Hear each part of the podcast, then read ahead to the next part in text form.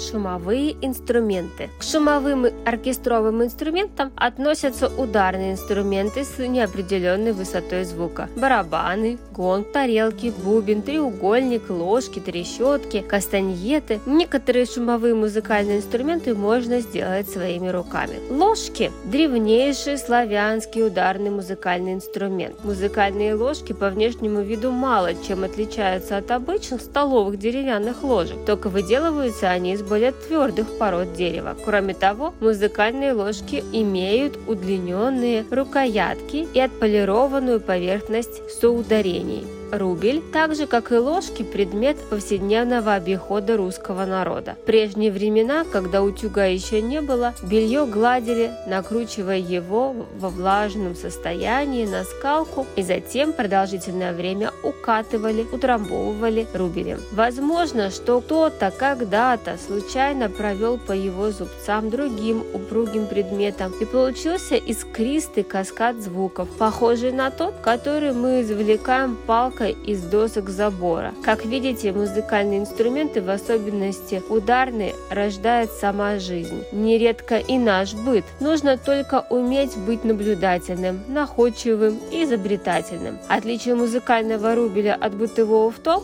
что первый пустотелый, второй цельный. Пустотелый, естественно, звучит более громко, гулко.